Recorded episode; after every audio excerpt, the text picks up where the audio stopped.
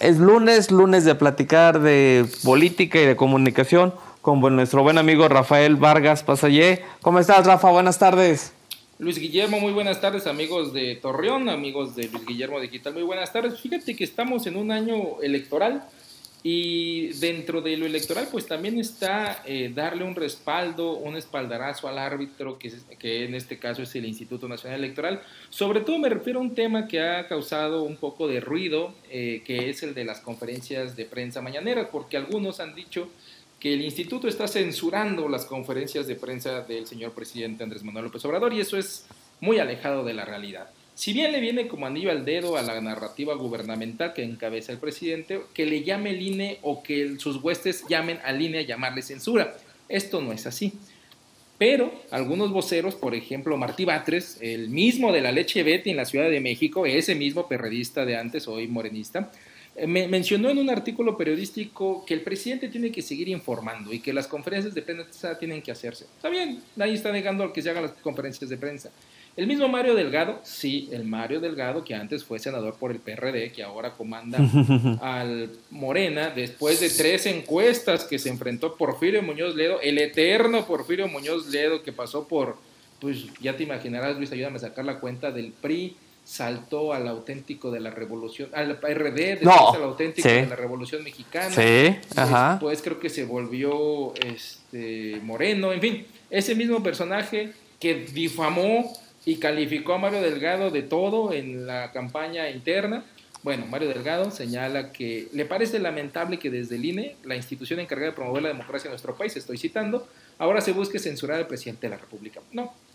No, señores, no traten de confundir al público. No está el INE censurando al presidente. Y el mismo presidente del Instituto Nacional, Lorenzo Córdoba, en un video publicado el 12 de enero, aclaró este punto basado en la misma ley, ¿eh? porque hay que recordar, Luis, la Ley General de Instituciones y Procedimientos Electorales señala a la letra, durante el tiempo que comprendan las campañas electorales federales y locales y hasta su conclusión de las jornadas comiciales, deberá suspenderse la difusión en los medios de comunicación social de toda propaganda gubernamental, tanto de los poderes federales y estatales como de los municipios, órganos de gobierno del DF, sus delegaciones y cualquier otro ente público y ahí viene un punto y seguido que es muy interesante. Las únicas excepciones a lo anterior serán las campañas de información de las autoridades electorales, las relativas a servicios educativos y de salud y las necesarias para la protección civil de casos de emergencia. Fin de la cita.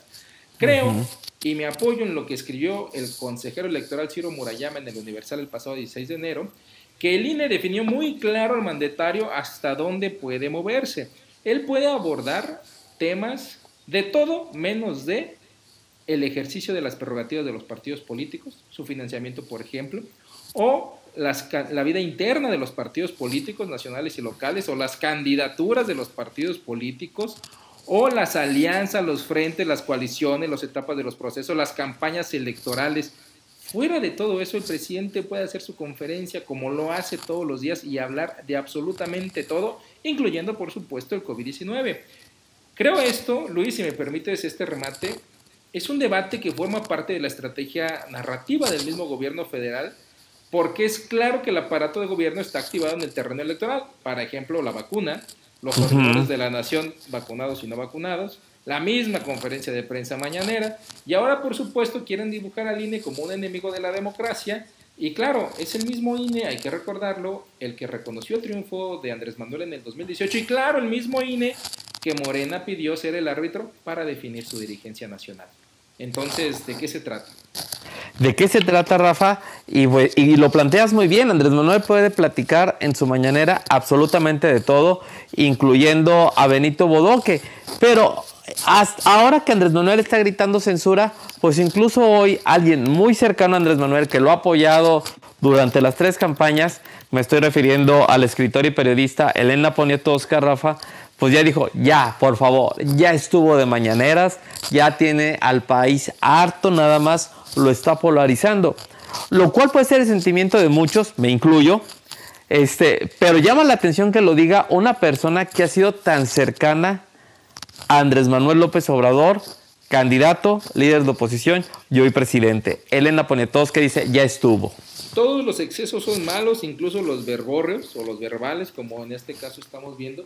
Sobre todo porque tú ponías ahorita el, el, ejemplo de Benito Bodoque y como ese podemos mencionar el avión presidencial y podemos mencionar los, los artículos o la lista de periodistas que escriben a favor, neutro, en contra. O sea, todas las cosas que rayan eh, en lo ridículo para el tiempo de un presidente de la República, para un líder de una nación, eh, creo que la conferencia de prensa, además con los elementos o actores secundarios, algunos de ellos ahí en la, misma palestra, que hacen las preguntas a modo o preguntas donde descalifican a otros periodistas o a instituciones o a personajes, en fin, toda esta fauna que se ha creado alrededor de la mañanera con una dinámica avalada obviamente por el área de comunicación social comandada por Jesús Ramírez, deja mucho que desear. Y sí, en esta época electoral lo deseable no es que desaparezcan, nadie quiere censurar las mañaneras. Lo que se está pidiendo, y el INE lo subraya, es que se cumpla la ley. La misma ley que Andrés Manuel pedía que se cumpliera cuando era oposición. La misma ley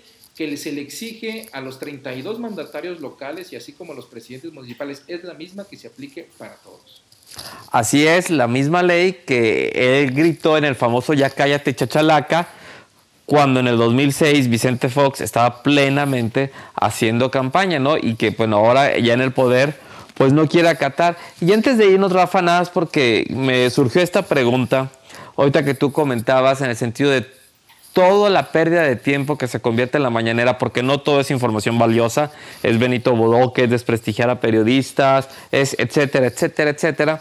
Tú tuviste la oportunidad de trabajar en el departamento, en la Secretaría de Comunicación, bueno, en, mejor dicho, en la Dirección de Comunicación de la Secretaría de Educación a nivel federal, en el gobierno federal, que obviamente el secretario de Educación traería una agenda este, muy cargada de chamba, pero obviamente por el puesto menos que el presidente de la República.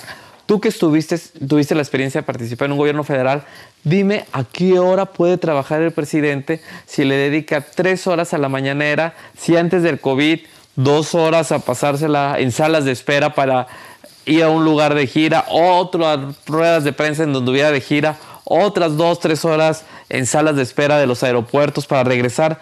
Si lo vemos en cuestión de productividad, pues qué onda, Rafa. Villa siempre me ha llamado eso la atención. Eh, sí, tu, tu, pregunta tiene un razonamiento lógico basado en el aprovechamiento de los tiempos. Aquí lo que hay que diferenciar es que la conferencia de prensa mañanera es el ancla, el eje medular de la estrategia general de comunicación social, ni siquiera del gobierno, ¿eh? de Andrés Manuel López Obrador, que a su vez personifica al gobierno. Y entonces él eh, hace este ejercicio diario, eso sí se le debe de reconocer su disciplina para hacerlo de manera diaria, esté donde esté. ¿Por qué? Porque en eso basa su comunicación social. Los medios de comunicación, él quiere hacerlos a su modo y no se puede. Él está siguiendo ese ejemplo, o quizá puso ese ejemplo, con otros pares como Donald Trump, Donald Trump que pocas veces se paró en la sala de prensa del ala oeste de la Casa Blanca y él hacía sus postulados, posturas y demás desde las redes sociales, sobre todo en Twitter. ¿Por qué? Porque de esa manera él decía se comunicaba directamente con el pueblo. Es lo que hace Andrés Manuel López Obrador todos los días en la conferencia de prensa, que no solamente es a través de Internet, lo hace a través del uso de los medios de comunicación gubernamentales, entiéndase Canal 11, entiéndase Canal 22, entiéndase Notimex que está envuelta en problemas legales todavía, entiéndase todas las repetidoras estatales. Sí es un tema de, de interés y de estudio muy interesante porque porque pareciera, y yo era de los que pensaba a punto de llegar a la mitad de su mandato, que iba a ser ya un ejercicio desgastante por el, la alta exposición diaria con los temas que sean. Sin embargo, el presidente López Obrador, hay que reconocerlo, tiene un blindaje interesante o un teflón que se le resbalan los problemas más cercanos. Sin embargo, sí hay temas que obviamente le causan más puya, como por ejemplo el tema que tiene que ver con el hermano,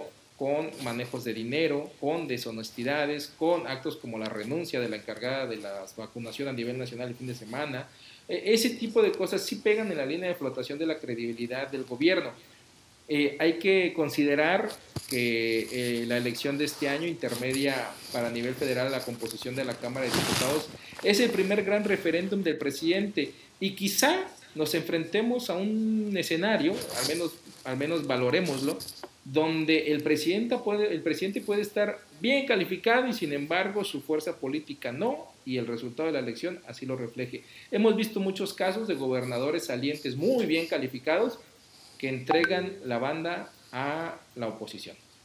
Así es cierto, a ver qué pasa en estas elecciones. Y bueno, y hoy se sumó otro actor que ya había reaparecido, Rafa, pero que le va a dar tema también a, Andrés Manuel López Obrador mientras se da o no con el INE, que es Ricardo Anaya, ¿no? Ricardín Canallín, en el sentido que hoy dice, agradezco al PAN que me quiera postular como diputado, pero yo voy a recorrer el país porque quiero ser presidente de la República. La estrategia de López Obrador, recorrer el país. Fíjate que me gustaría la semana que entra, hablando de personajes, además de Ricardo Anaya, me gustaría mencionar, y ojalá el público nos pueda acompañar, el caso de Blue Demon. Así es, el luchador Blue Demon se lanza para la alcaldía Gustavo Madero en la Ciudad de México. Lo interesante aquí es que se va a registrar con el nombre de Blue Demon y la foto va a ser la máscara y no quiere salir sin máscara y tampoco quiere dar su nombre de pila porque es su incógnita. Eso no lo tiene tan previsto la ley como pensáramos tú y yo, porque cuando se escribieron las leyes jamás se pensó que un luchador, y mucho menos de la fama pública de Blue Demon,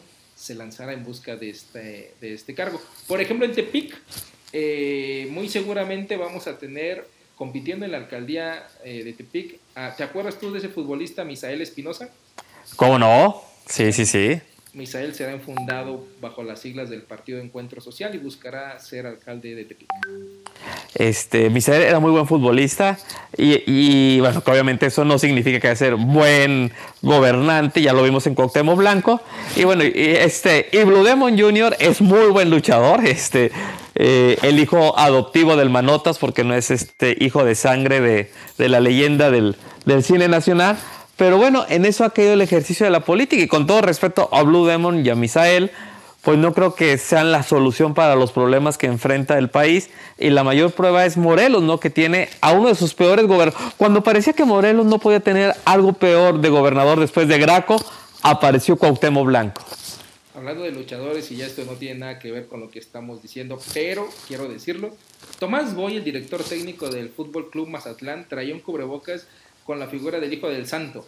Pues ni eso fue suficiente para que mis Pumas le pasaran encima 3 a 0. Así que las figuras de la lucha libre hacen presencia de nuevo. Perfecto, Bueno, finalmente son nuestros Avengers, son los superhéroes de México y son los que nos rescataban de momias y de vampiros, ¿no? Ahí está toda esta gloria de, de cine nacional. Y bueno, platicamos de Blue Demon la próxima semana en la cuestión de ley, porque va a ser interesante esta cuestión de que pues aparezca en todos lados con la máscara y que incluso no devele su nombre.